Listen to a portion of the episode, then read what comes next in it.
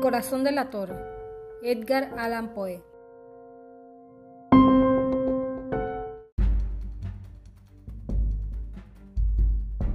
Es verdad. Soy muy nerviosa, horrorosamente nerviosa. Siempre lo fui, pero ¿por qué pretenden que esté loca? La enfermedad ha abusado mis sentidos, sin destruirlos ni embotarlos. Tenía el oído muy fino, ninguno le igualaba. He escuchado todas las cosas del cielo y de la tierra, y no pocas del infierno. ¿Cómo he de estar loca?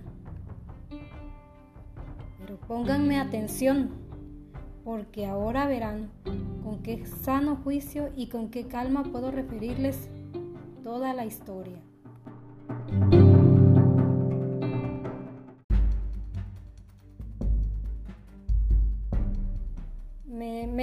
Imposible decir cómo se me ocurrió primeramente la idea. Pero una vez concebida, no pude desecharla, ni de noche ni de día. No me proponía objeto alguno ni me dejaba llevar de una pasión. Yo amaba al buen anciano,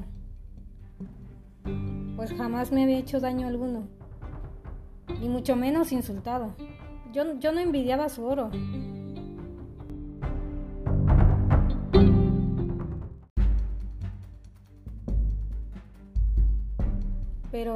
Tenía en sí algo desagradable. Era uno de sus ojos. Sí, esto es. Se me asemejaba al de un buitre y tenía el color azul pálido y cada vez que este ojo fijaba en mí su mirada, me lava la sangre en las venas y lentamente, por grados, comenzó a germinar en mi cerebro la idea de arrancar la vida al viejo, a fin de liberarme para siempre de aquel ojo que me molestaba.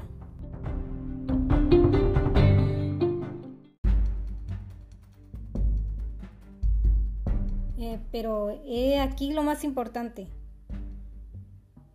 Me creen loca, pero yo les advierto que las locas no razonan. Si ustedes hubieran visto con qué buen juicio procedí, con qué tacto y previsión y con qué disimulo puse manos a la obra, nunca había sido tan amable con el viejo como durante la semana que procedió al asesinato.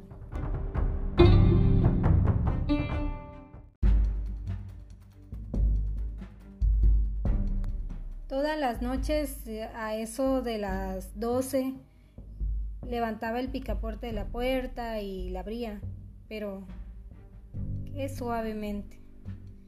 Y cuando quedaba bastante espacio para pasar la cabeza, yo introducía una linterna sorda, bien cerrada, para que no filtrase ninguna luz, y alargaba el cuello. Ustedes se hubieran reído al ver con qué cuidado procedía.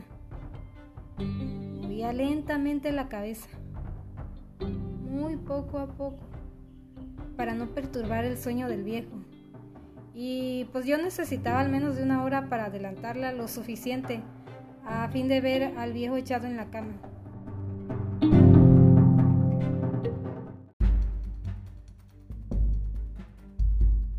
Ah, pero una loca no hubiera sido tan prudente y cuando mi cabeza estaba dentro de la habitación, levantaba la linterna con sumo cuidado. Sí, con qué cuidado, con qué cuidado. Porque la puerta rechinaba. No la abría más de lo suficiente para que un imperceptible rayo de luz iluminase el ojo del buitre. Hice esto mm, durante siete largas noches, hasta las doce pero siempre encontré el ojo cerrado y por consiguiente me fue imposible consumar mi obra. Porque pues a mí no, no me molestaba el viejo, el viejo no me incomodaba, sino su maldito ojo. Todos los días al amanecer entraba atrevidamente en su cuarto y, y le hablaba con la mayor serenidad llamándole por su nombre con un tono cariñoso y entonces yo le preguntaba cómo había pasado la noche. Ya ven, por lo dicho, que debería ser un viejo muy perspicaz para sospechar que todas las noches hasta las doce le examinaba durante el sueño.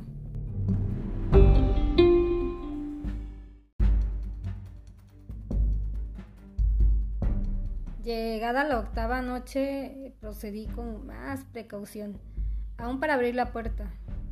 La aguja del reloj se hubiera movido más rápidamente que mi mano.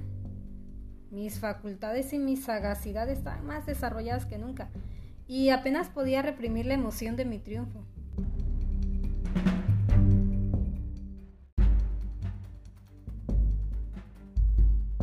Pensar que estaba allí, abriendo la puerta poco a poco, y que él no podía ni siquiera soñar en mis actos.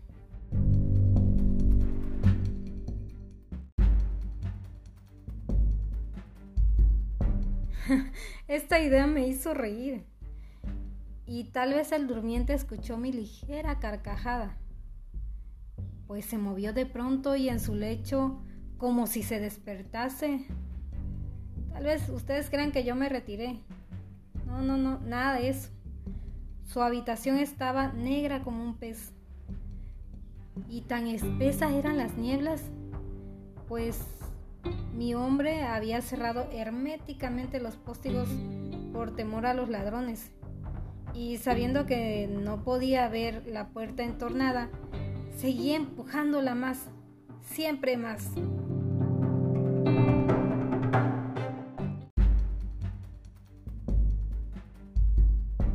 Entonces había pasado ya la cabeza y, y estaba a punto de abrir la linterna cuando mi pulgar se deslizó sobre el muelle con que cerraba y el viejo se incorporó en su lecho exclamando ¿Quién anda ahí? Permanecí inmóvil sin contestar. Durante una hora me mantuve petrificada. Y en todo este tiempo no le vi echarse de nuevo. Seguía sentado y escuchando, como yo lo había hecho noches enteras.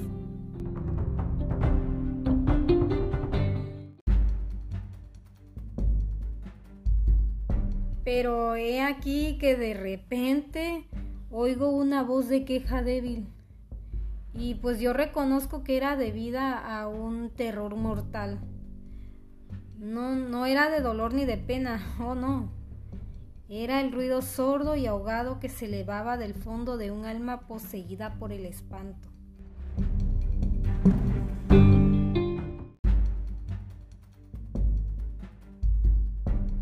Yo, yo conocía bien este rumor, pues todas las noches a las doce, cuando todos dormían, lo oí producirse en mi pecho, aumentando con su eco terrible el terror que me embargaba. Pero por eso comprendía bien lo que el viejo experimentaba y lo compadecía, aunque la risa entreabriese mis labios.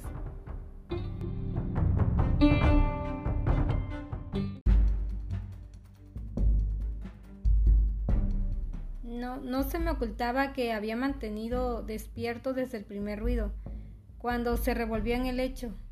Sus temores se acrecentaron y sin duda quiso persuadirme que no había nada de causa para ello.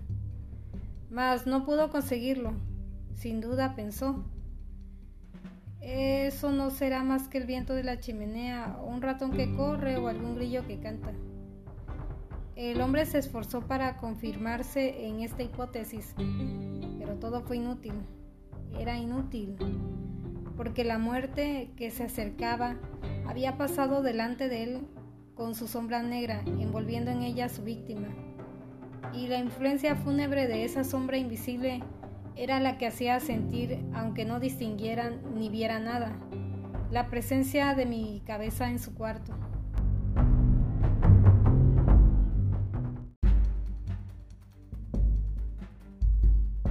Después de esperar largo tiempo con mucha paciencia, sin oírle echarse de nuevo, resolví entreabrir un poco la linterna, pero tampoco, tampoco, que casi no era nada.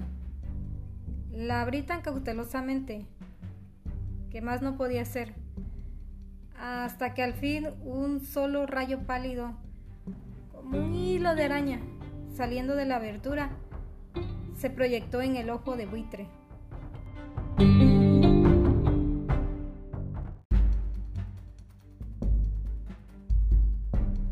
estaba abierto, muy abierto. No, me enfurecí. Apenas le miré. Le vi con la mayor claridad, todo entero, con su color azul opaco y cubierto de una especie de velvet hediondo que me heló la sangre hasta la médula de los huesos. Pero esto no era lo único que veía en su cara o de la persona del anciano, pues había dirigido el rayo de luz, como por instinto, hacia el ojo maldito.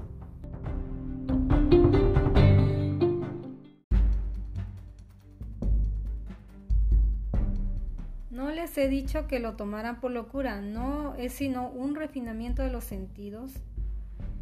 En aquel momento un ruido sordo, ahogado y frecuente, semejante al que produce un reloj envuelto en algodón, hirió mis oídos. Aquel rumor.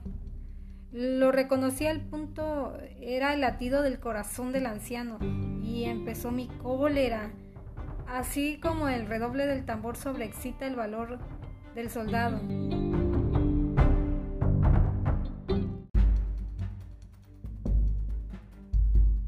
Pero me contuve y permanecí inmóvil, sin respirar apenas, y esforzándome en, iluminar el ojo con el rayo de luz.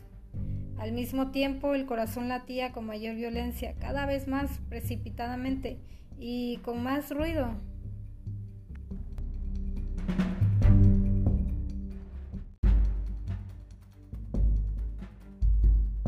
El terror del anciano debía ser indecible, pues aquel latido se producía con redoblada fuerza cada minuto.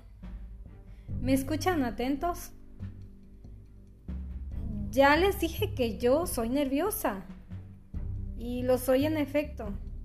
En medio del silencio de la noche, un silencio tan impotente como el de aquella antigua casa, aquel ruido extraño me produjo un terror indecible.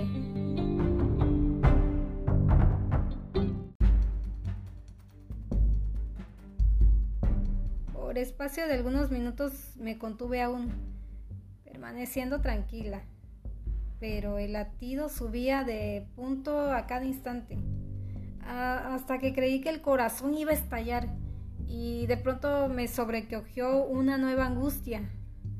¿Algún vecino podría haber oído ese rumor? Había llegado la última hora del viejo, profiriendo un alarido. Abrí bruscamente la linterna y me introduje en la habitación. El buen hombre solo dejó escapar un grito. Solo uno. En un instante le arrojé en el suelo. Yo reí de feliz, de contenta, al ver mi tarea tan adelantada y aunque esta vez ya no me atormentaba, pues no podía oír a través de la pared.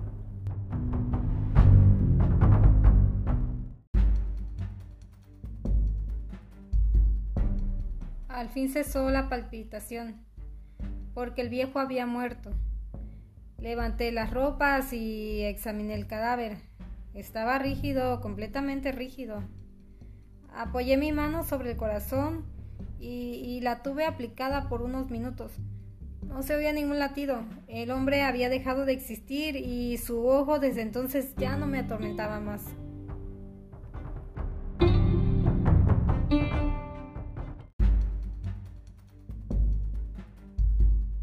Si persisten en tomarme por loca, esa creencia desvanecerá cuando les diga qué precauciones adopté para ocultar el cadáver. La noche avanzaba y comencé a trabajar activamente, aunque en silencio. Corté la cabeza, um, después los brazos y, por último corté las piernas.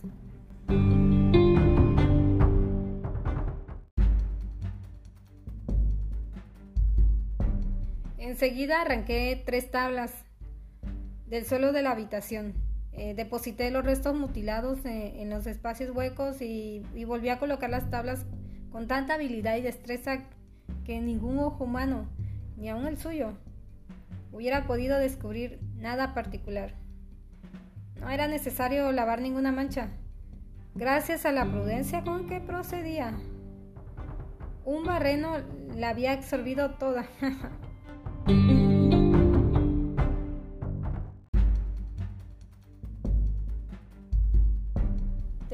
terminada la operación, a eso de las 4 de la madrugada aún estaba tan oscuro como a medianoche.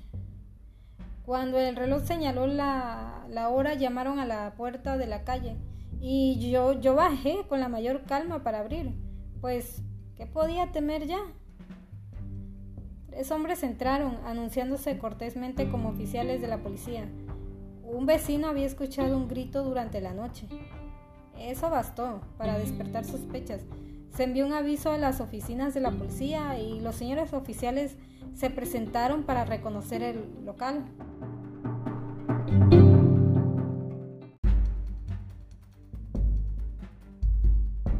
Yo sonreí, porque nada debía temer, y recibiendo cortésmente a aquellos caballeros, les dije que era yo quien había gritado en medio del sueño.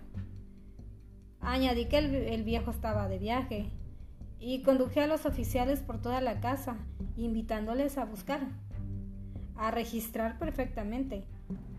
Al fin entré en su habitación y mostré sus tesoros. Ahí, ahí estaba todo, completamente seguro y en el mejor orden. En el entusiasmo de mi confianza ofrecí sillas a los visitantes para que descansaran un poco mientras que yo, con la loca audacia de un triunfo completo, coloqué la mía en el sitio donde yacía el cadáver de la víctima.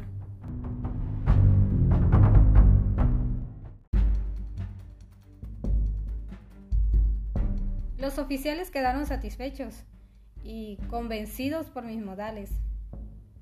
Estaba tranquila, se sentaron y hablaron cosas de pues, muy familiares, a la que contestaba alegremente. Mas al poco tiempo sentí que palidecía y ansié la marcha de aquellos hombres. Me empezó a doler la cabeza. Me parecía que mis oídos zumbaban, pero los oficiales continuaban sentados y hablando sin cesar. El sonido, aquel zumbido se pronunció más persistiendo con mayor fuerza. yo me puse a charlar sin tregua para liberarme de aquella sensación, pero todo era inútil. Y al fin descubrí que el rumor no se producía en mis oídos.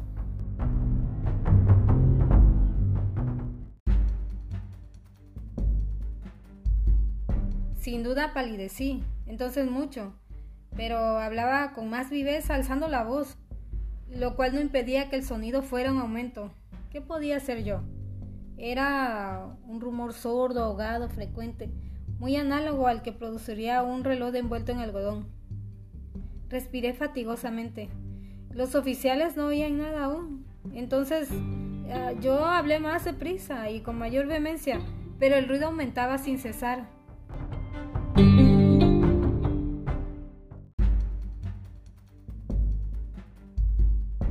Levanté y comencé a discutir sobre varias nimiedades, en un tono muy alto y gesticulando vivamente.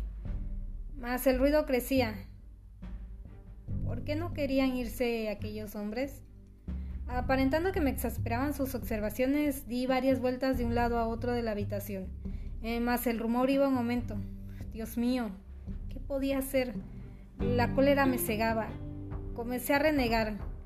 Agité la silla donde me había sentado haciéndola rechinar sobre el suelo, pero el ruido dominaba, siempre de una manera muy marcada.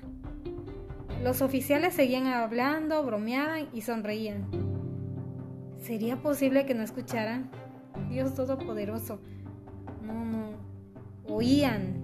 Ellos oían y ellos sospechaban. Lo sabían todo. Se divertían con mi espanto. Lo creí y lo creo aún. Cualquier cosa era preferible a semejante burla. No podía soportar más tiempo aquellas hipócritas sonrisas. Comprendí que era preciso gritar o morir. Y cada vez más alto. ¿Lo escuchan? Cada vez más alto. Siempre más alto.